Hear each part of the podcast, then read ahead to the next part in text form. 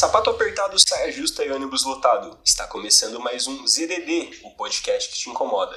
Eu sou o Gustavo e o que mais me incomoda é que você ainda não segue a gente nas redes sociais, arroba ZDD Podcast. E aí galera, eu sou o Martou. Também me incomoda o fato de você ainda não me seguir nas redes sociais, então acabando esse podcast, vai lá, Martou em todas as redes, TikTok, Instagram, YouTube. E o que mais me incomoda são os haters na internet. Eu sou o Padre Rafael, trabalho aqui em Santana, na paróquia, e o que mais me incomoda na internet é a falta de carinho, a solidão que muitas vezes as redes não conseguem suprir. Eu sou o Marcelo e o que mais me incomoda é piada com gordo na internet.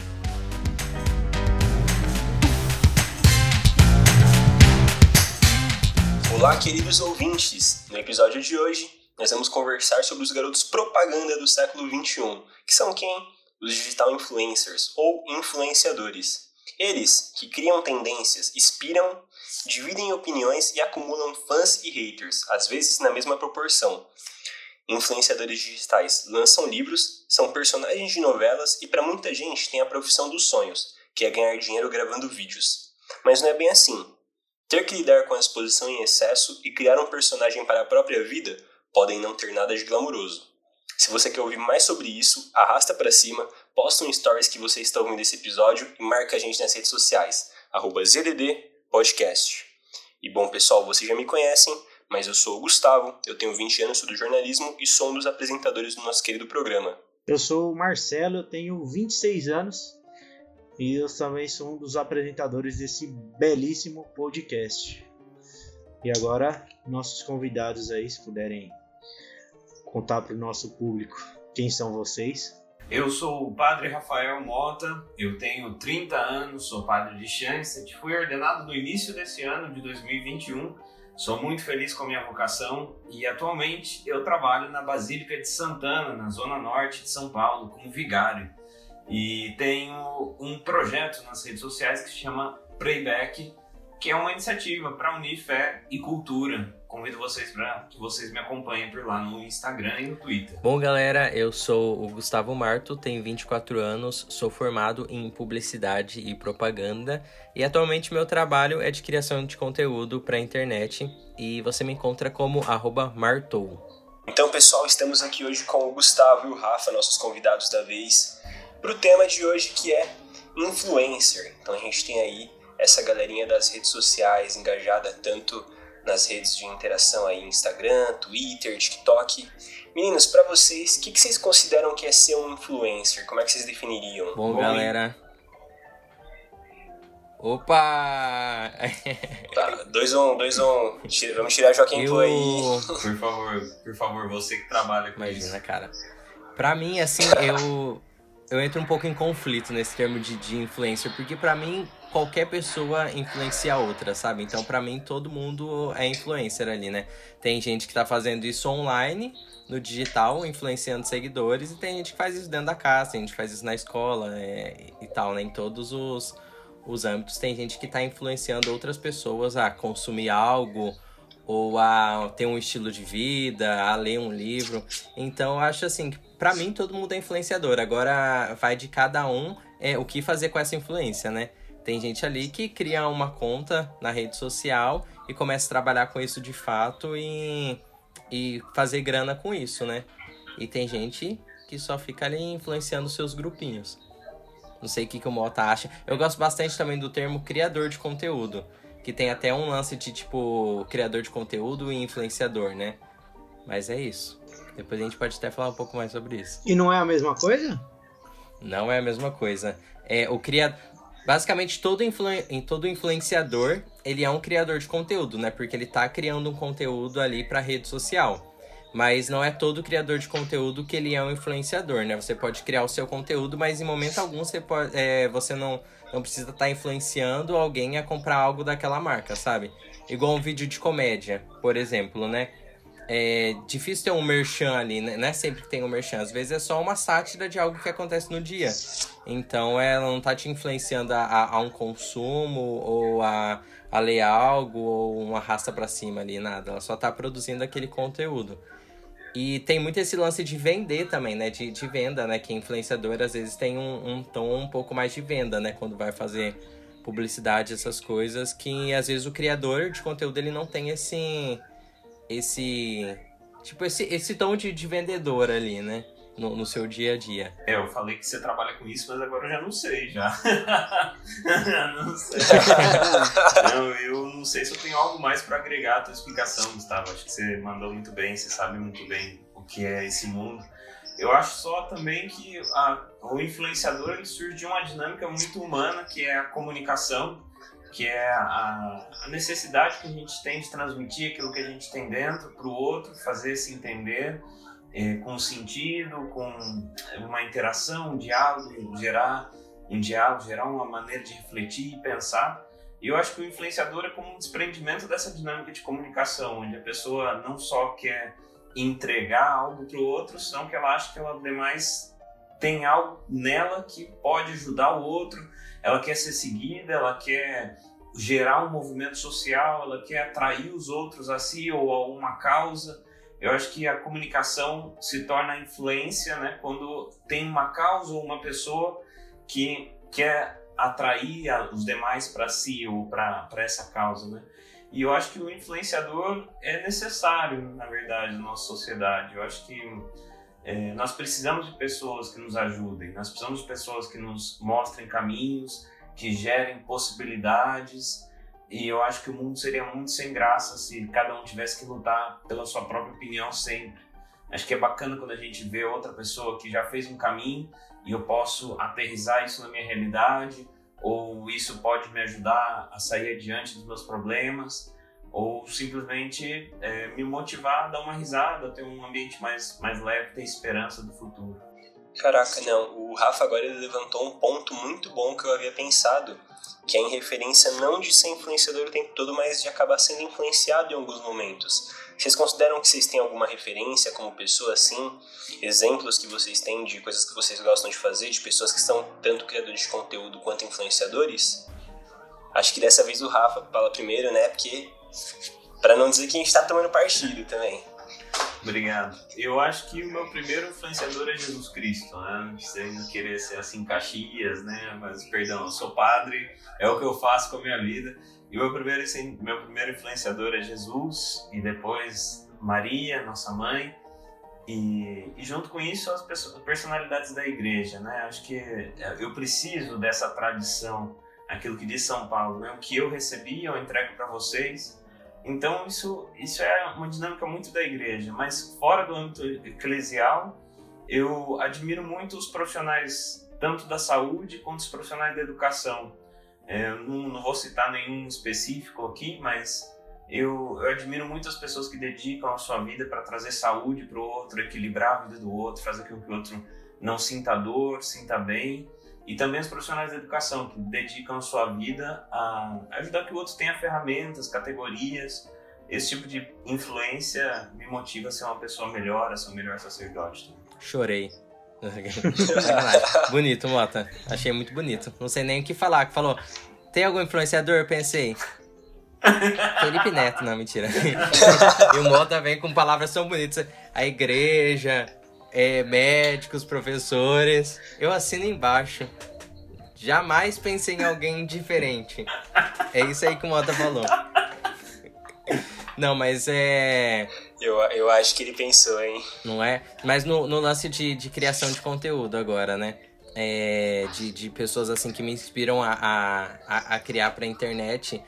Meu, eu nunca, eu nunca tive nada assim, nem assim, tipo, é muito fã de alguém específico, ou de uma banda em específico, é, ou de um criador, um artista, youtuber específico. Eu gosto muito de muitas pessoas e em determinados momentos da minha vida eu gosto de mais de um, assisto mais um ou outro e tal. É, agora, nesse momento, eu tô muito voltado para artes, principalmente para desenhos. Então, é, eu tenho assistido mais uma galera que, que faz isso, que cria esse tipo de conteúdo. Mas é, não tem ninguém assim muito específico, não. Tipo, eu vou jogando assim, hashtag arte, hashtag desenho, e vou consumindo ali conteúdo de quem tá produzindo sobre isso. Então, tipo, não tem nenhum nome assim que, que venha na minha mente muito forte. Mentira, tem uma pessoa que eu acho muito criativa, assim, pra mim é uma das pessoas mais criativas da internet, que é a Femingos. Mas é. De resto, assim, vem vários nomes, assim. O nome dela é o que, que se destaca ali mais, mas é, tem uma galera que, que me inspira. Caraca, boa, Gustavo. Boa mesmo. Eu, particularmente, assim, quando eu vou ver alguma, alguma informação desse tipo, somente no YouTube, quando eu vou ver algum vídeo, eu não fujo de muita coisa que seja fora da minha homepage. Eu não tenho essa, essa independência aí de buscar conteúdo dessa forma. O Rafa, o padre, padre Rafael, né? Que senão daqui a pouco vão me, vão me acertar aí de um jeito. Mas o Rafa ele tocou num ponto bacana sobre buscar influenciar as pessoas. Vocês no ambiente onde vocês estão inseridos hoje, vocês consideram que vocês são referência? Não é que vocês influenciam assim, né? Pra não dizer que vocês estão levando as pessoas a fazerem algo. Mas vocês consideram que vocês são uma referência para alguém? De alguma forma, pelo menos? eu, cara, eu me considero assim uma, uma referência para outras pessoas. É, eu acho que não, não só assim é de, de criação de, de, de, conteúdo também, né? Mas é no geral assim. É, eu sempre gostei muito de, de me expressar, sabe? Independente ali se é na arte ou se é na religião. O que eu gosto de, de fazer, eu gosto muito de falar sobre e expressar sobre isso. E quando a gente curte, assim, muito o que a gente tá fazendo, acho que a gente faz com, com tanto gás, com, com tanta força, que a gente começa a, a, tipo, se destacar, né? E a partir do momento que a gente tá começando a se destacar, é, de certa forma, a gente começa a se tornar referência para outras pessoas, né? Então é isso, eu me considero referência. É, o egocêntrico, eu né? acho bem estranho falar sobre essas coisas, porque às vezes parece tipo, ah, eu sou referência, sabe? Tipo, um negócio meio, ah, sabe? Eu tento ao máximo fu fugir disso, mas é. A gente se torna, né? Porque a gente trabalha com isso todos os dias ali criando. E isso reflete muito nas mensagens que a gente recebe, né? Então é de pessoas falando, né, que se inspiram no que a gente faz, é que, que começou porque viu a gente, então é aí que a gente vê que a gente está se tornando referência. É, eu estou de acordo com o Gustavo nisso que ele falou. Eu também não, nunca procuro me colocar nesse lugar de ser a referência, de ser o, o modelo. Eu fujo disso de verdade. Mas eu penso em duas coisas sobre isso, né? Uma que não é papo de coach, essas coisas, senão que eu acho que a influência vem da competência, né? Da, daquilo que você consegue demonstrar como sendo bom, positivo, se o seu caminho é seguro e, e realmente benéfico para as pessoas, eu acho que daí que nasce a influência. Eu não, não gosto de pensar na influência como algo que pode ser comprado, como algo que é fabricado ou que não tem nada a ver com autêntico, com ser autêntico, uma, uma máscara ou, ou fazer simplesmente uma trending que está todo mundo fazendo e por isso conquistar seguidores. Eu acho que a influência nasce quando é, você se demonstra uma pessoa competente, em primeiro lugar, empática, que é capaz de gerar para o outro uma segurança e uma e uma, um bem-estar em geral, né? E a segunda coisa que eu pensava sobre isso, é, desde o meu âmbito, né? Eu não penso tanto em influência, senão que eu penso desde o ponto de vista do testemunho. O testemunho é, é o exemplo, é o gesto, é o, é o modo como você se posiciona na vida para transmitir a sua fé, transmitir aquilo que você acredita, aquilo pelo qual você arrisca a sua vida. E mais ainda, nas palavras do Papa Francisco para Shanster em 2014, né, especificamente, né, o, o Papa Francisco falava o testemunho é isso, né, viver de tal maneira que o outro se pergunte que é que tem essa pessoa que ela é diferente, que é que tem essa pessoa que chama atenção, assim, e essa como um questionamento que surge no outro a partir da sua própria atitude.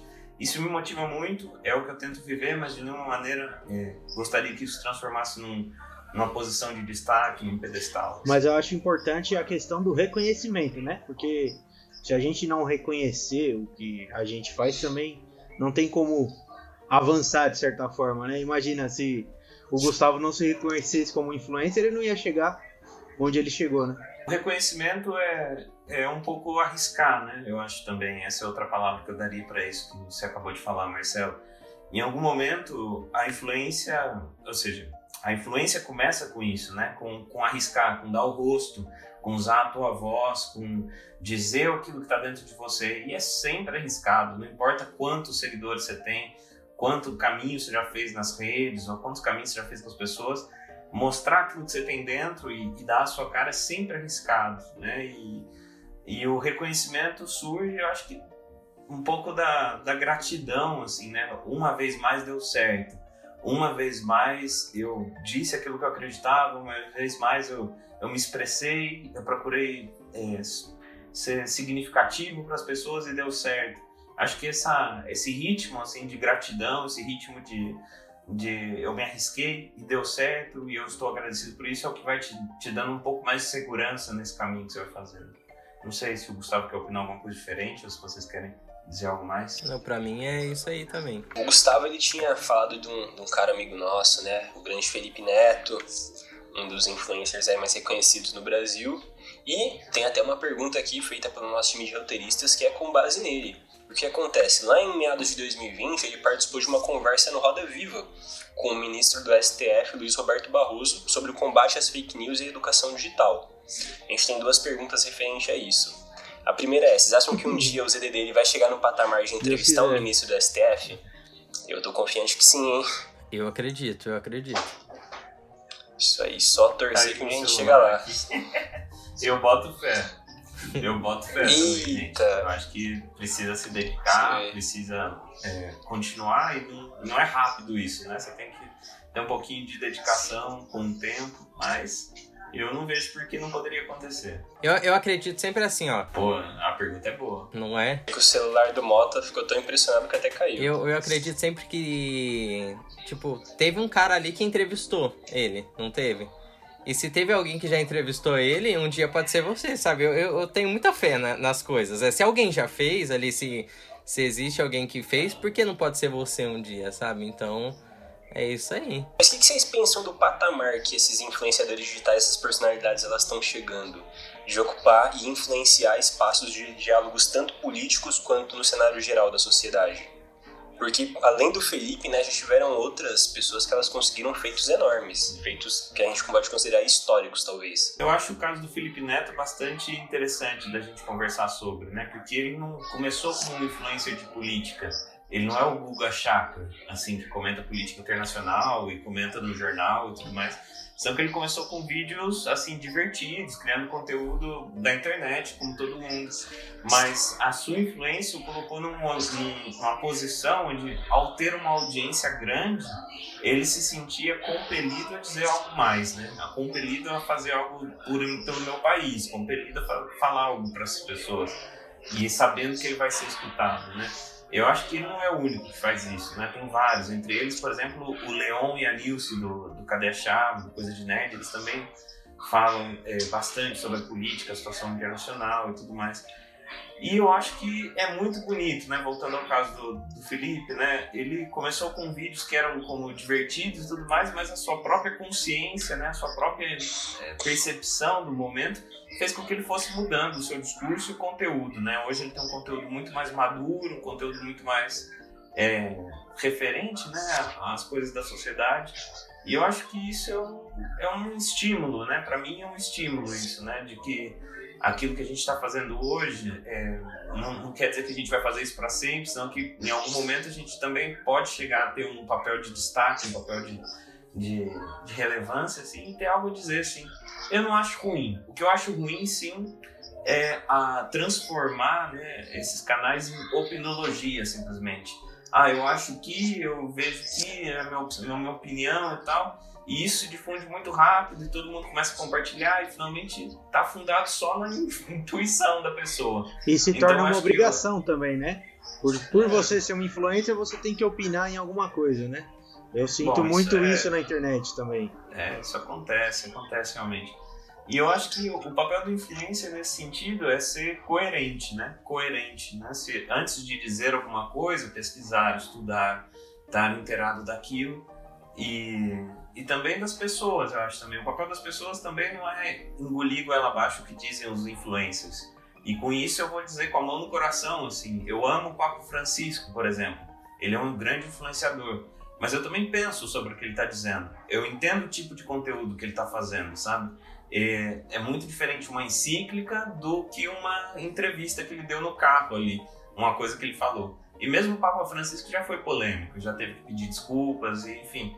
Acho que o interessante é os dois lados. O influenciador que pensa, que reflete, que estuda, que se prepara para dizer, e por outro lado um público que é crítico, que sabe acolher aquilo no lugar certo, né? Não é diferente de um, de um paper científico, é a opinião de um influenciador. É isso aí, galera. É o que o Mota falou.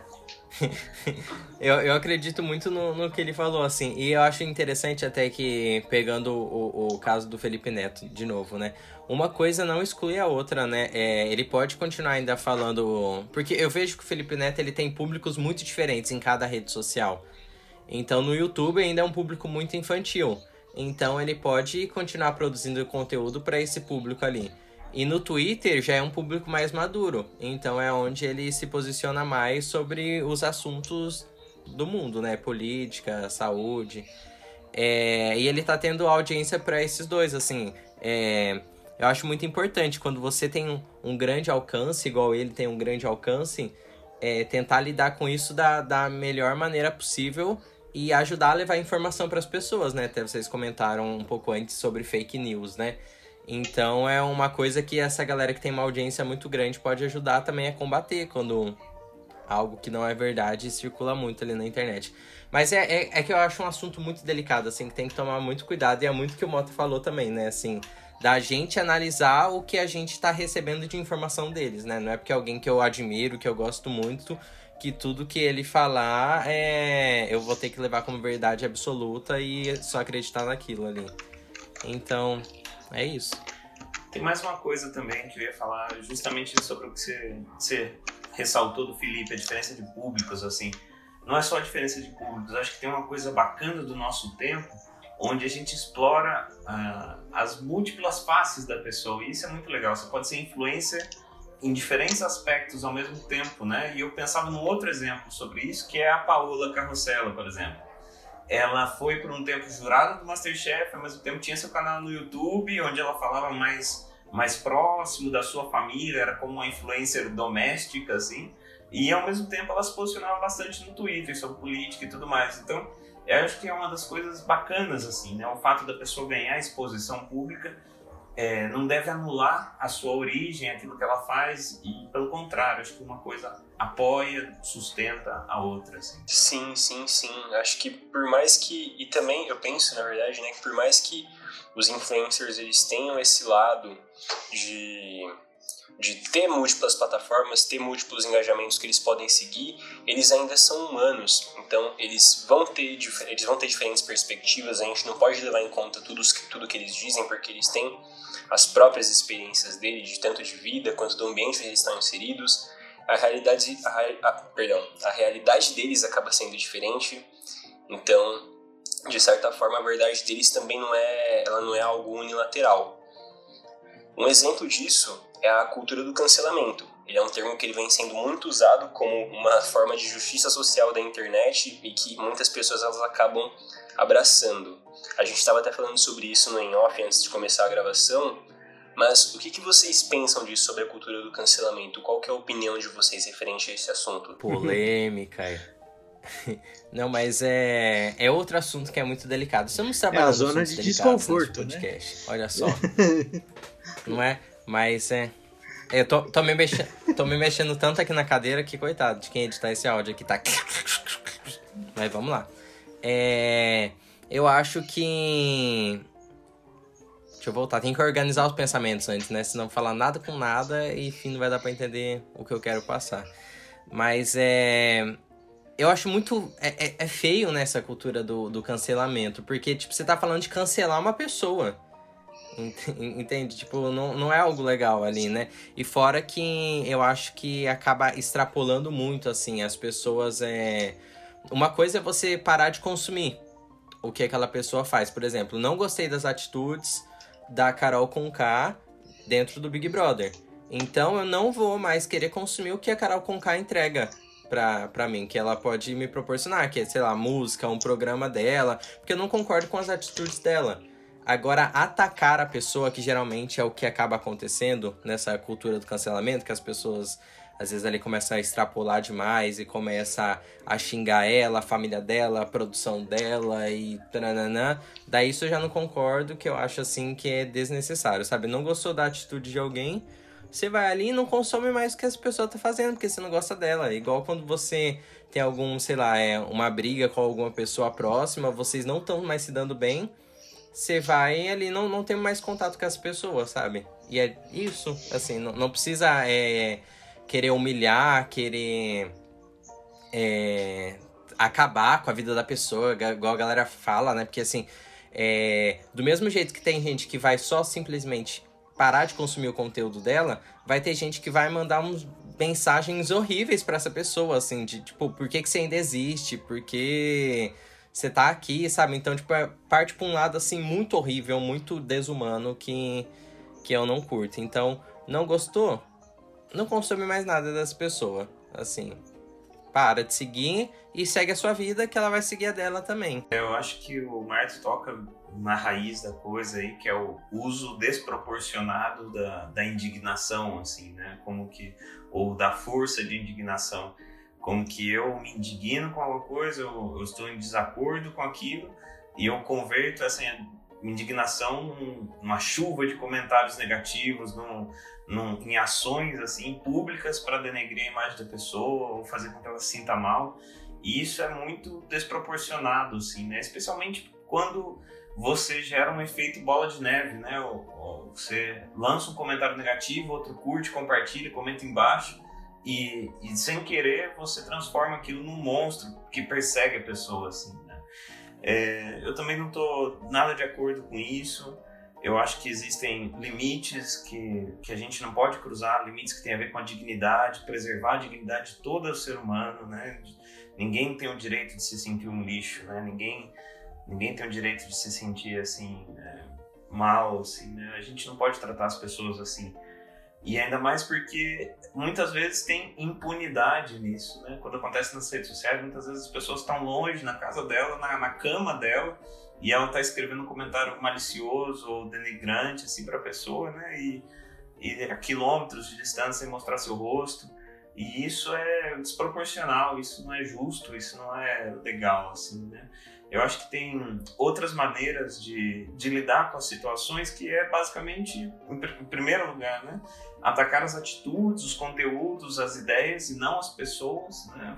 A gente pode conversar sobre a violência, pode conversar sobre a, não sei, sobre qualquer outro assunto, mas não exatamente sobre o violento, né? Não somente sobre aquela pessoa. Tem autoridades responsáveis para lidar com isso, né? E e muitas vezes a gente acaba assumindo papéis que não correspondem.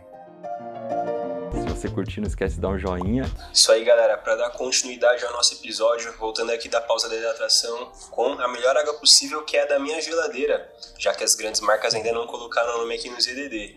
Então, se você quer ter o seu produto apresentado aqui e ajudar o grande Vita e o grande Marcelo a dar aquela hidratada, é só entrar em contato com é, a gente. O Marcelo precisa de muita água para hidratar, né?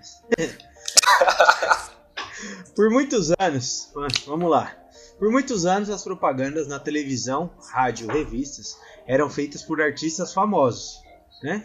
Quem não lembra das propagandas famosas por cerveja, que eram sempre as mulheres mais bonitas e tudo mais. Hoje em dia, é muito comum você estar tá navegando na internet e aparecer uma propaganda feita por algum influencer, que muitas vezes você não tem ideia de quem seja, por conta de grande número de pessoas. Para vocês dois, Padre, Padre Rafa e Gustavo, qual dos dois métodos é mais efetivo? Influenciadores, aquele que puxa a sardinha pro meu lado, né? Alô, você que tá precisando, grande não marca, é. me contrata, 100% efetivo. Eu acho, não, mas é, eu acho é, muito vantajoso influenciadores, porque influenciador ele tá ali todo dia se comunicando com as pessoas. Eu acho que isso faz com que a galera que, que assiste ali tenha uma relação, se sinta mais próximo dele, sabe? Como quase um amigo. O que eu acho, às vezes, é mais difícil acontecer com, por exemplo, o ator X da novela lá que você assiste. Que ele é famoso ali e tá, mas você não, não tem uma conexão de dia a dia ali com ele. E com o influenciador acontece isso. Então é. Acho que muitas vezes as pessoas acabam até sentindo como se fosse uma dica amiga é, se vindo de um influenciador e quando é uma celebridade ali, acho que é mais um posicionamento de marca do que é como se fosse uma dica, sabe? Tem, ainda tem muito status, né, também, tipo, a marca fazer com pessoa X que tá na novela, trananana, mas é, eu acho mais vantajoso o influenciador. E principalmente tem estudos, né, que falam assim que é muito vantajoso ainda fazer é, trabalho com micro-influenciadores, né? Porque essa galera é, acaba engajando muito mais as pessoas ali que estão acompanhando o conteúdo deles do que às vezes pessoas muito grandes, né? Que tem um alcance muito grande e que já faz muita publicidade. Eu opino mesmo que o, que o Gustavo. Eu acho que os grandes astros, as grandes celebridades ajudam a dar identidade e perfil para a marca. Como, por exemplo, o Hugo Boss, assim, que a gente já imagina os atores que fizeram 007, né? Ou as marcas de, de, de joias, perfumes que usam modelos e tudo mais Acho que quando ele recorre a uma personalidade, uma celebridade muito famosa, ele está querendo justamente dar o status, né, garantir a identidade, né, a qualidade daquilo. Porém, o, influenciador ele trabalha de uma maneira complementar com isso, de, de, com duas palavras, né, na, minha maneira de dizer, né, com proximidade e nicho. Né? Proximidade, aquilo que o Gustavo falava, ela deixa de ser um, uma propaganda simplesmente de texto ou gritaria para ser um amigo, né? Uma pessoa que está próximo de você, da sua realidade, da sua situação de vida, da sua idade, enfim, que fala com a mesma linguagem. Acho que isso ajuda muito as grandes marcas. E por outro lado, o nicho, né? A ideia que o Gustavo falava também do micro, né? Ou seja, é diferente você anunciar os produtos, por exemplo, para jardinagem, como perdidos assim no meio do que o Carrefour oferece e tudo mais, do que pegar, por exemplo, um influenciador de plantas, assim, de suculenta, falando, olha, comprei essa pazinha, que não sei o que lá, esse produtinho, é, é como focar, né, como deixar de ser uma propaganda genérica para ser para as pessoas que se interessam por jardinagem, para as pessoas que acompanham aquela outra influenciadora, né, ou influenciador. Então acho que tem muito sentido sim os influenciadores. Eu acho que um mercado não não destrói, assim, não compete às vezes, mas não destrói o outro. As marcas que seguem precisando das grandes celebridades para dar perfil, identidade, e dos influenciadores para garantir proximidade e o nicho, né, o foco. Isso que o Mota falou de nicho foi perfeito, assim, é justamente isso. Você consegue atingir muito mais o público ali que, se, que vai se identificar com a marca e que é um potencial comprador com o influenciador, porque ele vai direto ali em quem quer saber sobre aquilo, né? A internet se tornou um grande mercado, isso é claro. E cada vez mais as pessoas têm que se vender. Só mandar o currículo por e-mail hoje em dia não basta. Precisa fazer vídeos de apresentação, interagir no LinkedIn e publicar stories. Como que isso impacta no mercado de trabalho? Bom, eu vou falar da minha humilde experiência de entregar de bandeja aqui, de, de cabeça, assim, pro, pro Gustavo, que sabe muito mais do que eu. Mas só comentar uma experiência para vocês, né? Essa coisa de manter o perfil atualizado, de interagir nas redes sociais e tudo mais, faz muito sentido para mim. E eu acho que é um caminho muito bom para você superar o método antigo do currículo, de texto e tudo mais. Inclusive, tem maneiras mais criativas de fazer isso hoje, né? Mas comentar duas experiências com vocês. Uma do meu primeiro trabalho, quando não existiam redes sociais o meu primeiro trabalho surgiu porque é, uma pessoa me conhecia e quis me indicar, né? Essa indicação antiga, assim, né? Ela, ela me indicou para aquele trabalho e por isso eu cheguei lá. Então acho que tem algo dessa raiz antiga da indicação, assim, né? O segue presente, mas de maneira mais moderna. Como que uma pessoa parece de confiança para mim, a, a familiaridade que eu tenho com ela me desperta de novo, a segurança de que ela pode se dar bem nesse posto nesse trabalho ela vai executar bem, então eu como que confio nela mais do que ver as, a, o, sim, a base de dados, de informações que tem sobre ela, senão tem algo da confiança, algo da, da, daquilo que a pessoa cativa e transmite. E no meu caso foi, foi assim meu primeiro trabalho, né? Também por uma habilidade específica que eu tinha, que era falar inglês na época, né? E por isso foi assim o meu primeiro trabalho. Mas mais recentemente, no ano passado, eu consegui trabalhos, né? Eu precisava também me manter, eu consegui trabalhos de, de arte gráfica, né? Trabalhos de, de design também, pelas redes sociais, por um post que eu coloquei no, no Facebook falando dos serviços que eu oferecia e de um post, né, de, só de texto, nada mais, eu consegui quatro clientes, quatro pessoas que fecharam o negócio comigo e eu entreguei depois. Então eu acho que é uma dinâmica moderna, que eu acho que a gente precisa se abrir e que eu acho que o Gustavo tem muito mais para falar sobre isso. É, o Malta falou muito bem. E eu acho que assim, hoje em dia, sobre qualquer coisa, é, independente de quem você é, assim, é, se você tem acesso à internet, você vai pesquisar sobre isso na internet. Então, é, eu acho muito importante todo mundo que tem o seu negócio ali ter ali uma conta em alguma rede social, porque, por exemplo, você, sei lá, você tá procurando, não sei, você quer comprar um, um celular, né? Você vai pesquisar na internet, você vai. Se é uma loja pequena, você vai pesquisar no Instagram dessa, dessa loja pequena, ou você vai comprar uma roupa e tal. Acho que a gente passa sempre pesquisando ali o que. Nossa, mano, não falei nada com nada, né? Comecei a falar, misturei todos os pensamentos na minha cabeça. Ô, Lenhara, se puder tá cortando essa, essa parte, tá bom? Amigão. É isso aí. Vamos voltar, hein? Fingir que eu comecei agora. Voltando. Cara, Mota falou muito bem. É isso aí, Mota. Gente, só um adendo aqui. Falei nada com nada, tô voltando como se nada tivesse acontecido, tá bom? Mas é, eu acho muito. Uma coisa, só um, um, um, breve comentário, um breve comentário. Eu acho muito massa que, como todo mundo tá indo pra internet, né? Independente do que você trabalha. Em 2018, final de 2018, eu comecei a produzir conteúdo pro TikTok. Antigamente o TikTok era um Musical.ly. E em novembro, em agosto de 2018, ele virou TikTok. Em novembro de 2018, comecei a produzir conteúdo na, na plataforma, né? E eu lembro que quando eu comecei, eu era a única pessoa que eu conhecia que estava dentro do TikTok, assim. Eu não tinha nenhum amigo que tinha o aplicativo, eu não não tinha assim nenhum conhecido nem ninguém, sabe? Eu comecei a, a, seguir pessoas que produziam conteúdo no TikTok a partir do momento que eu tava ali dentro e fui conhecendo esses perfis. E hoje em dia eu vejo a galera que estudava comigo no, no meu ensino médio produzindo conteúdo, então é, vejo é, amigas minhas que hoje são psicólogas gravando vídeos ali falando sobre. dando dica, falando sobre é, vários assuntos. Vejo. Uma, tipo assim, principalmente a galera ali do ensino médio, que é algo mais recente ainda, né? né que não é um pessoal mais velho, assim, tão mais velho.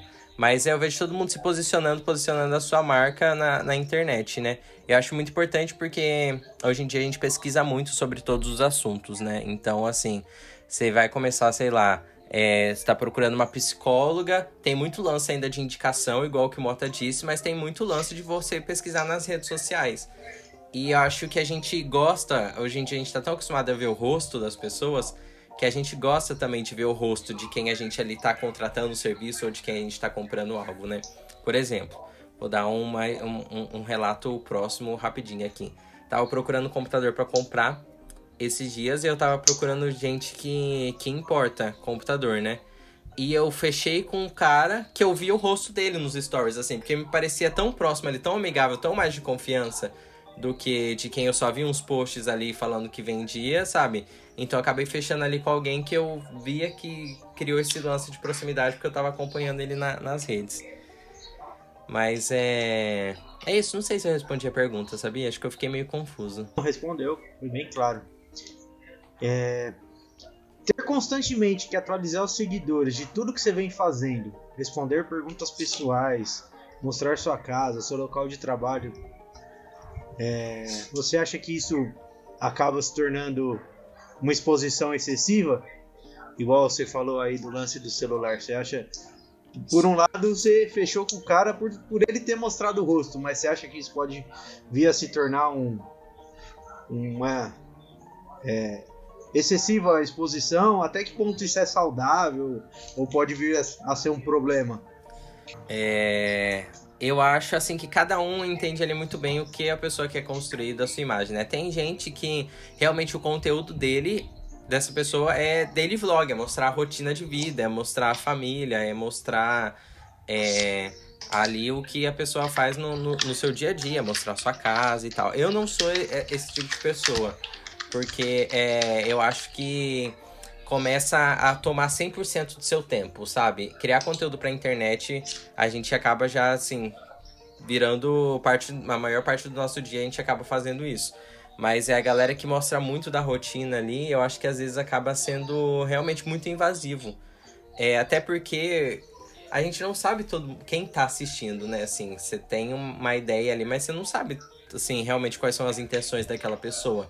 Tem muita gente que vai te assistir, vai estar tá torcendo por você e ali vai estar tá consumindo feliz. E tem gente que, sei lá, às vezes tá assistindo e quer o teu mal, sabe? Então eu acho que é saber muito o, o que a gente. até onde a gente pode expor é, na internet. E também saber quem quer, né? Se expor, assim, porque.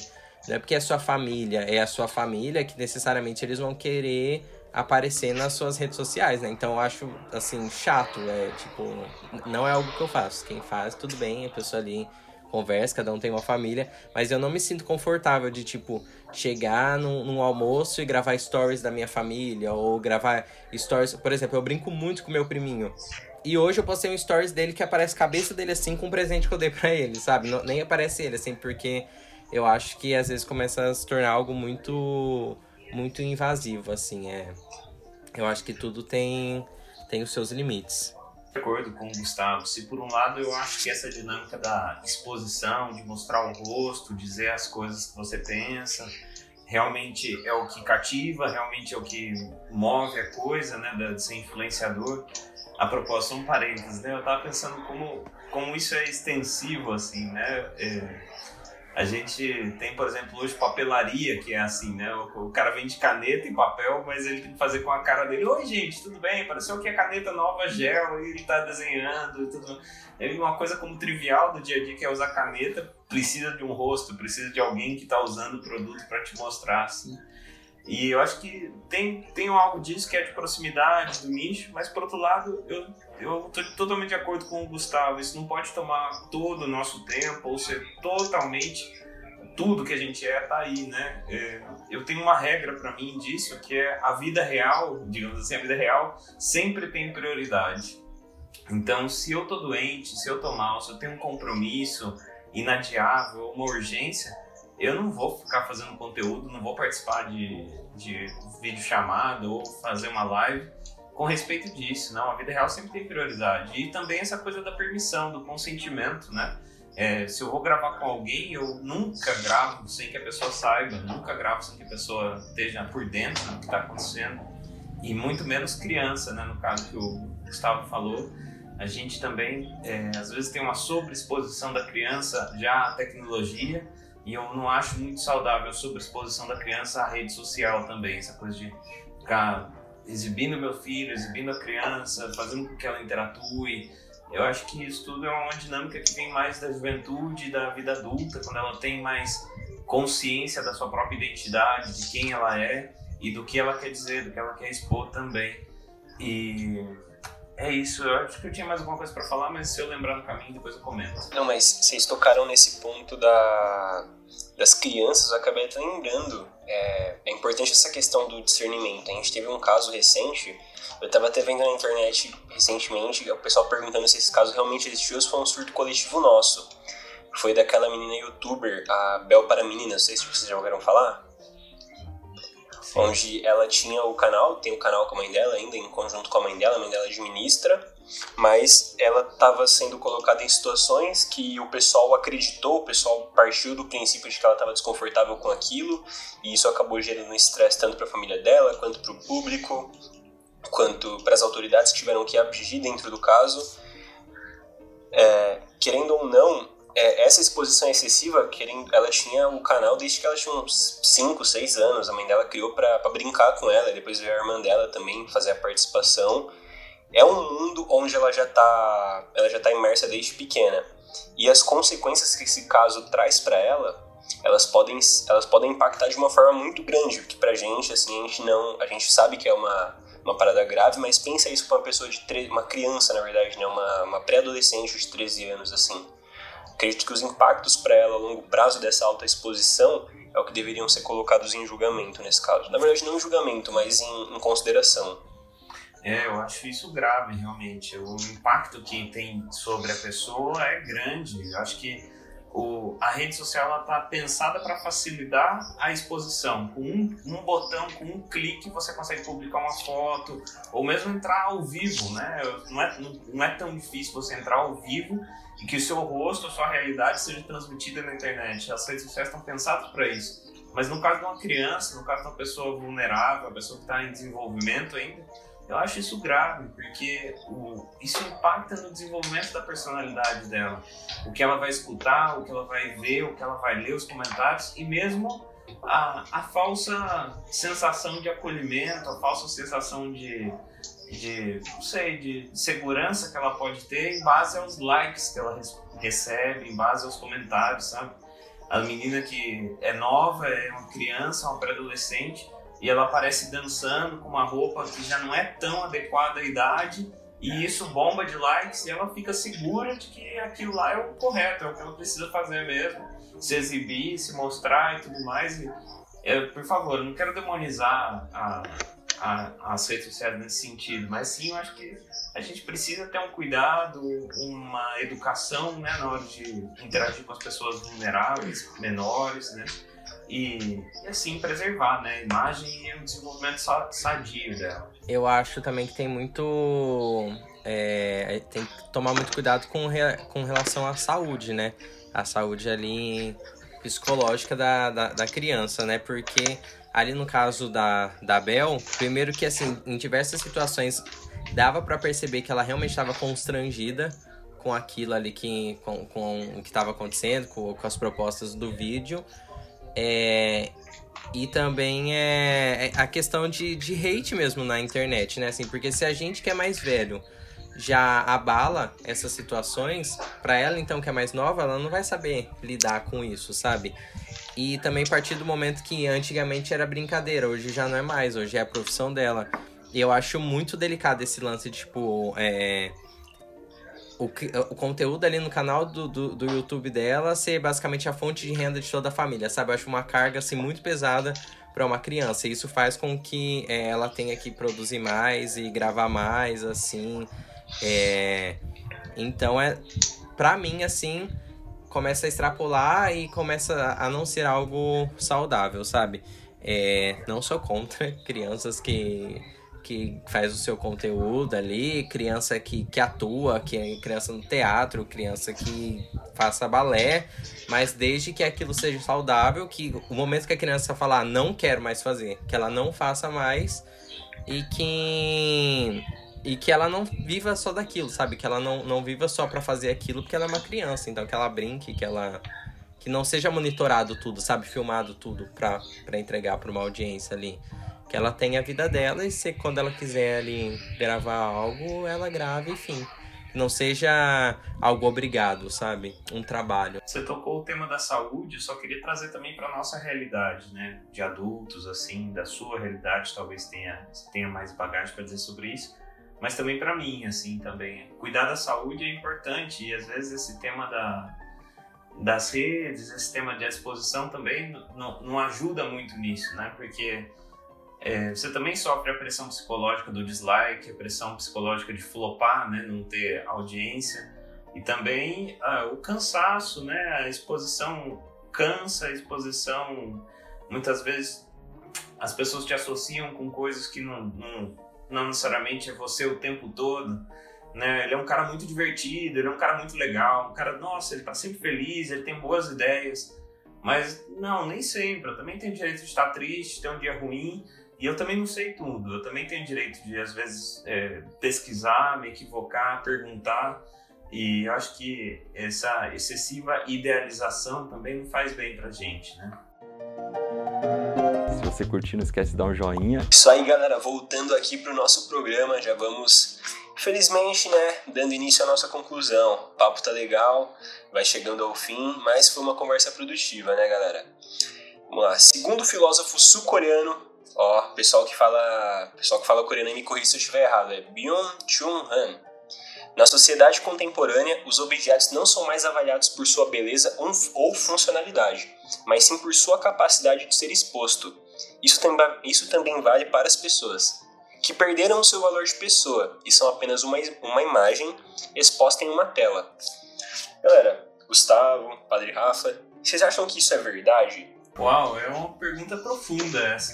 Um objeto ser avaliado mais pela sua utilidade, mais do que por sua utilidade, mais do que por sua beleza, pela sua capacidade de ser exposto, é bem profundo.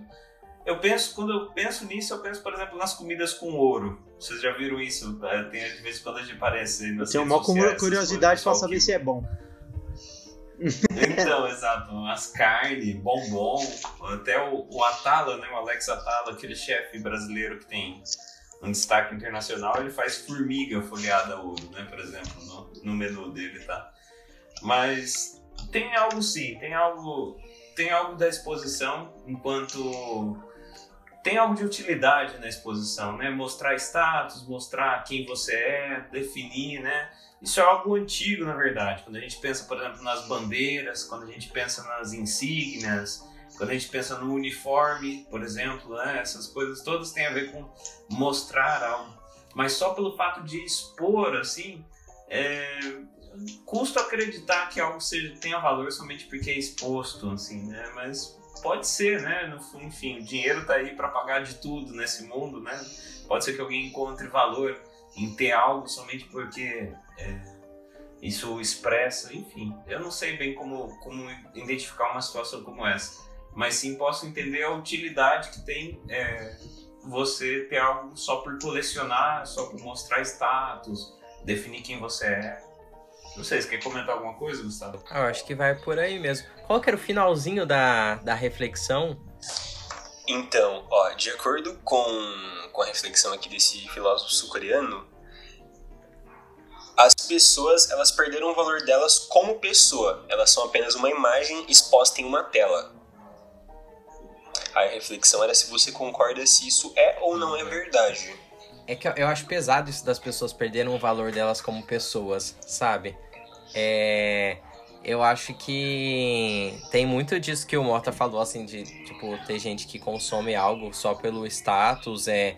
E às vezes um objeto perdeu o seu valor ali que ele tem e, ser um. É, tipo, como se fosse algo no museu ali, sabe? A pessoa tá ali só pra observar aquilo e admirar e não tem utilidade de fato, é só pra o que aquilo pode proporcionar pra ela e pras pessoas que estão vendo ela com aquilo, sabe? É, tem muito isso, né? De, de status. A pessoa tem um negócio que tá na moda, às vezes nem é algo útil pra ela, mas ela quer ter para as outras pessoas verem que ela tem. Mas é. Essa parte de, de- das pessoas perderem o valor, eu acho triste, cara. Acho que não é, não é, não é por aí que.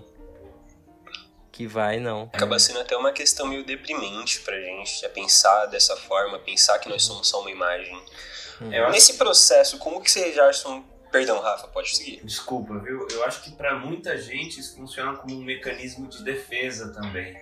A, a impossibilidade de demonstrar suas fraquezas, a impossibilidade de assumir a sua realidade limitada, a sua origem também, isso acontece muito. A impossibilidade de assumir que a pessoa vem de uma origem humilde e tudo mais, acaba fazendo que muitas vezes funcione como um mecanismo de defesa e a pessoa assume uma persona, né, uma máscara, uma personalidade, uma aparência que não é ela, mas que de certo modo funciona para que ela possa é, participar da sociedade, né? ela possa de alguma maneira ser aceita, possa ter carinho, possa ter é, poder, enfim, eu acho que no fundo isso também eu concordo com o Gustavo, né? é muito triste, muito triste. Acho que ninguém precisa ser diferente daquilo que é e, e é um trabalho pessoal e coletivo também, é ajudar, né? nos ajudar e cada um fazer a sua parte para cada vez mais ser quem você é, né? sabendo que você não é um,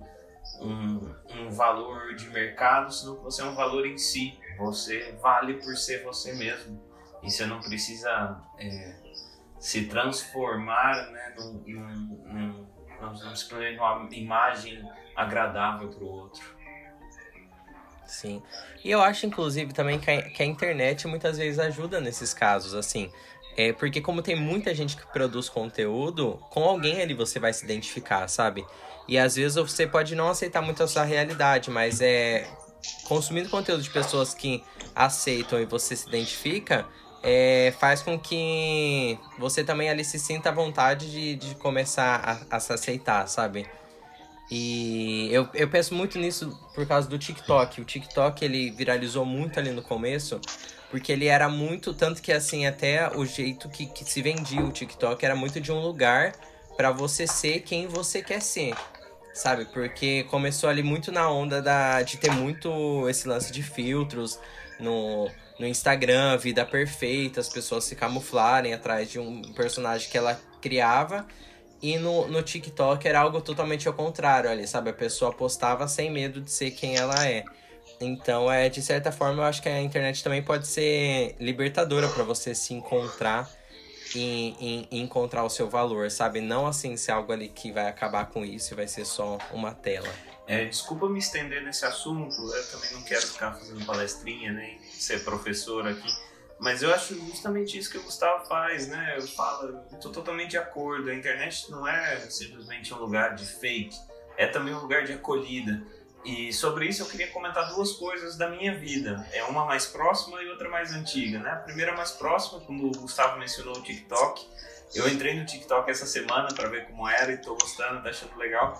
E, e tenho seguido pessoas justamente de um espectro diferenciado, como pessoas autistas, síndrome de Tourette e, e também é, outros né, nesse estilo mas que me ensinam muito sobre essa realidade, me ajudam na minha profissão, me ajudam em quem eu sou, que é acolher as pessoas, ajudá-las.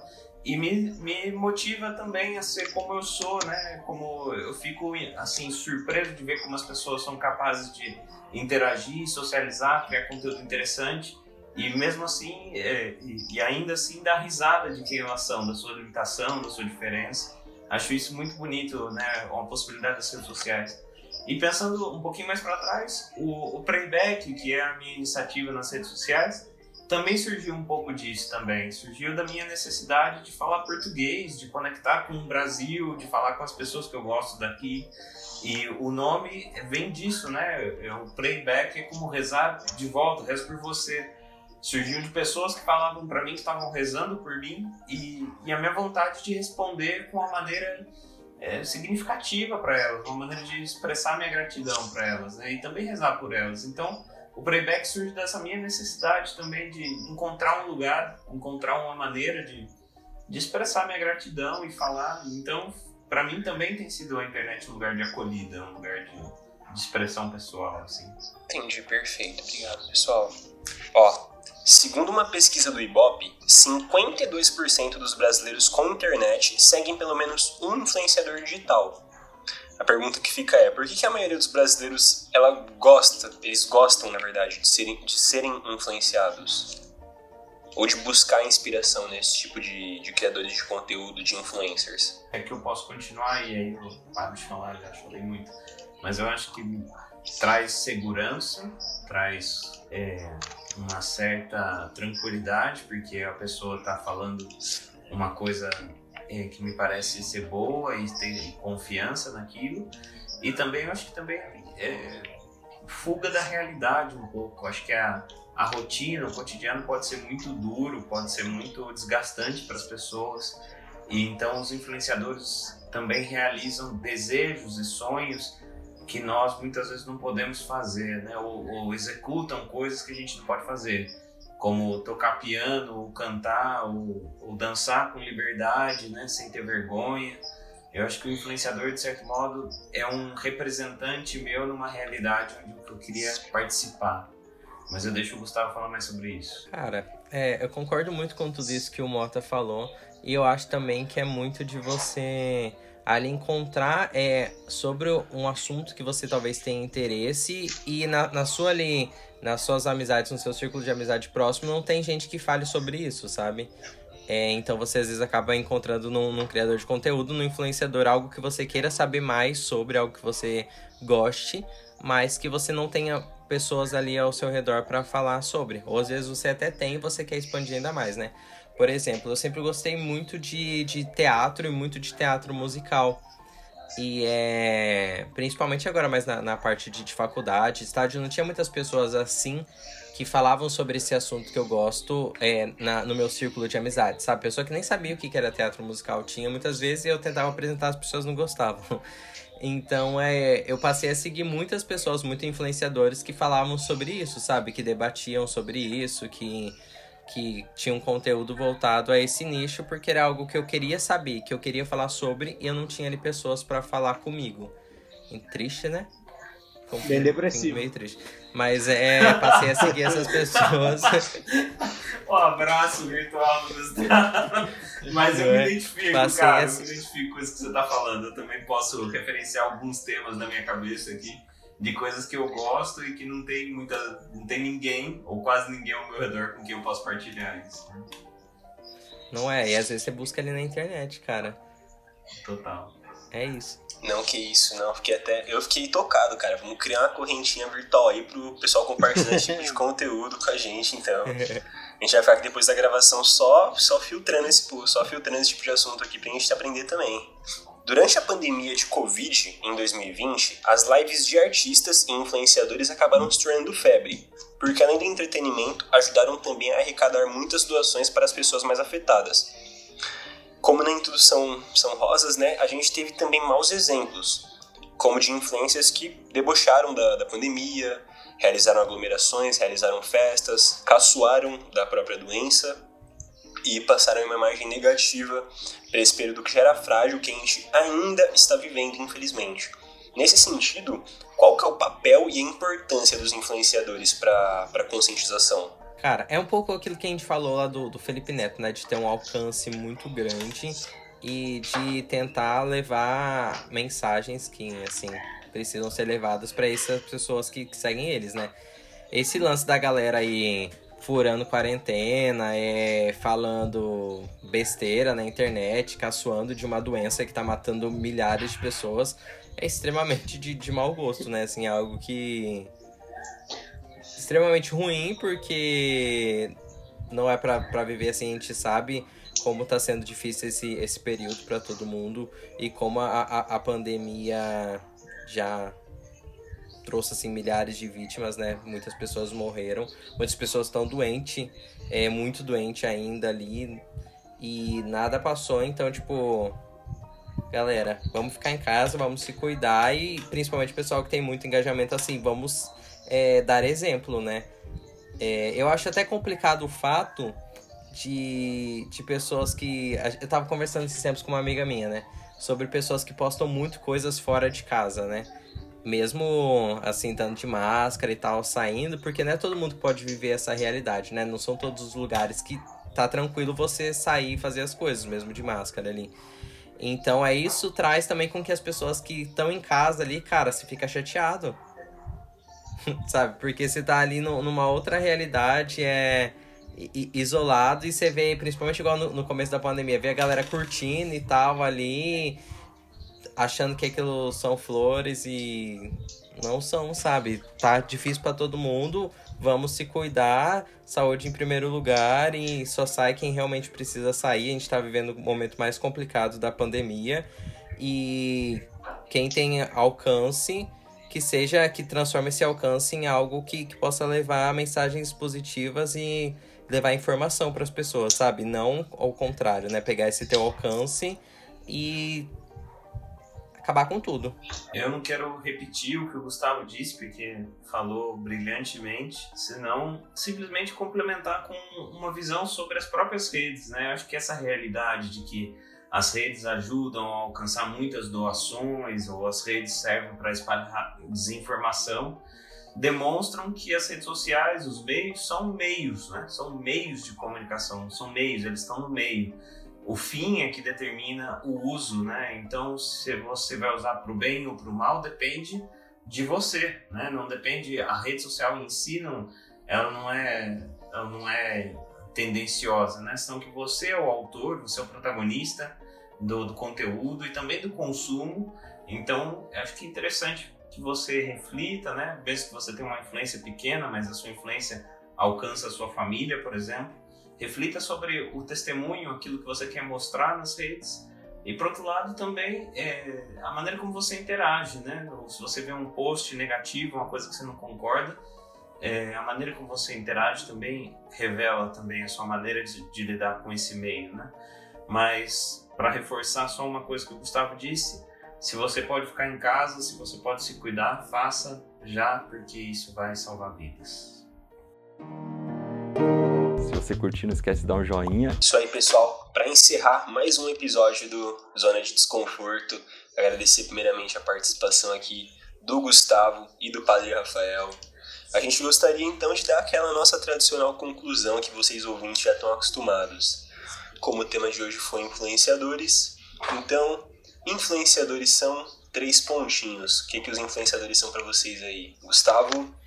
Sabe o que eu tô me sentindo nesse momento?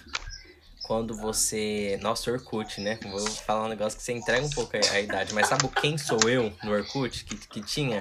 Você preenchia todas as outras coisas assim com uma facilidade.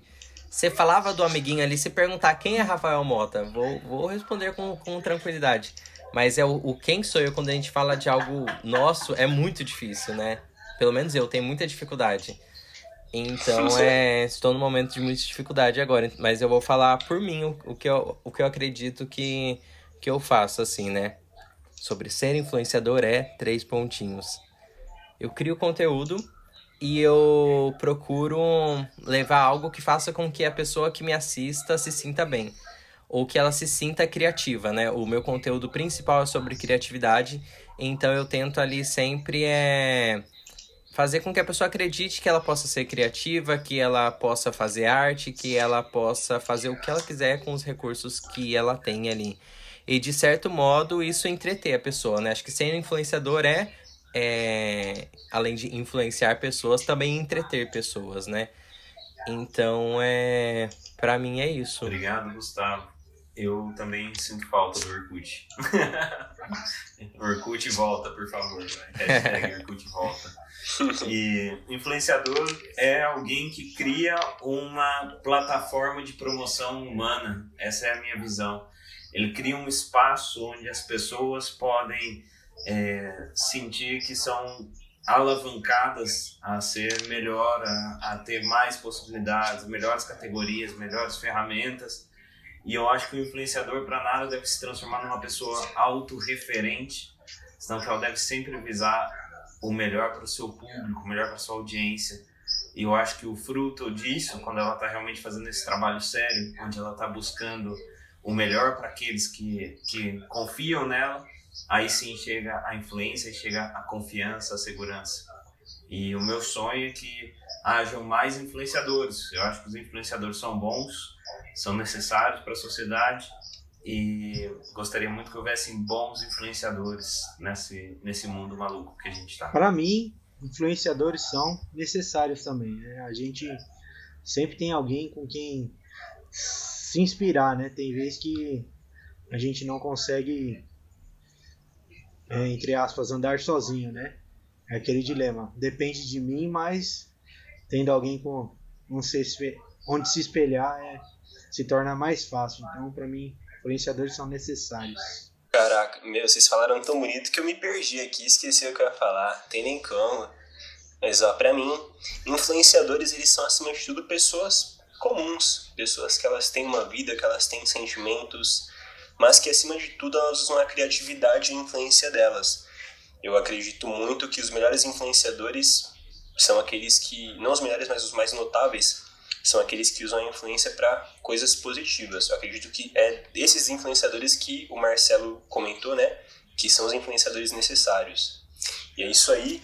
Obrigado, Gustavo. Obrigado, Padre Rafael, pela participação hoje. E fala pra gente, pô, a gente teve esse papo aqui gostoso, teve essa ideia bacana. Onde é que a gente pode acompanhar mais de vocês? Onde é que a gente pode seguir e ficar atento aí a sermos uns dos seus influenciados? Eu vou falar desde a minha humildade, depois eu deixo pro profissional aí. É, eu sou o Padre Rafael e vocês podem me encontrar em primeiro lugar na igreja. Eu estou atualmente trabalhando na Basílica de Santana aqui na Zona Norte de São Paulo e vocês podem acompanhar o que eu faço, o que eu digo, o que acontece aqui pelas redes sociais da Basílica, ou vindo pessoalmente conversar comigo ou participar de alguma, alguma atividade comigo aqui. Depois eu estou nas redes sociais com o arroba damota.rafael no Instagram e também no Facebook. E o meu projeto pessoal de, assim, não sei bem o que é, uma iniciativa para unir fé e cultura nas redes, se chama Playback é, arroba canal Playback. Você pode me encontrar no Instagram e também no Twitter, onde eu também posto ideias diversas. Eu sou muito agradecido por estar aqui, agradeço vocês, contem sempre comigo. E eu prometi que eu ia deixar um abraço para a galera. Eu coloquei lá no postzinho. Então, um abraço para Melissa, um abraço para o meu amigo Leandro, Um abraço para Madu e um abraço para minha mãe, que também deixou ali um coraçãozinho. Bom demais, Mota. Cara, Mota é sensacional, né? Não é por nada não. Mas é, então, pessoal, eu sou Gustavo Marto e você pode me encontrar nas redes sociais como Martou, M-A-R-T-H-O-W, no TikTok, que é a minha rede social principal, no Instagram e agora no YouTube. Me segue lá pra ver o que eu vou aprontar no YouTube, hein? Nem eu sei. Se alguém quiser fazer um brainstorm pra gente entender o que vai acontecer por lá, só me chamar no direct. Isso aí, pessoal. Obrigado por hoje. E agora, tire seu sapato, saia dessa saia justa, desce desse ônibus lotado. Chegou o seu ponto, chegou ao final da sua zona de desconforto, que é o podcast que te incomoda.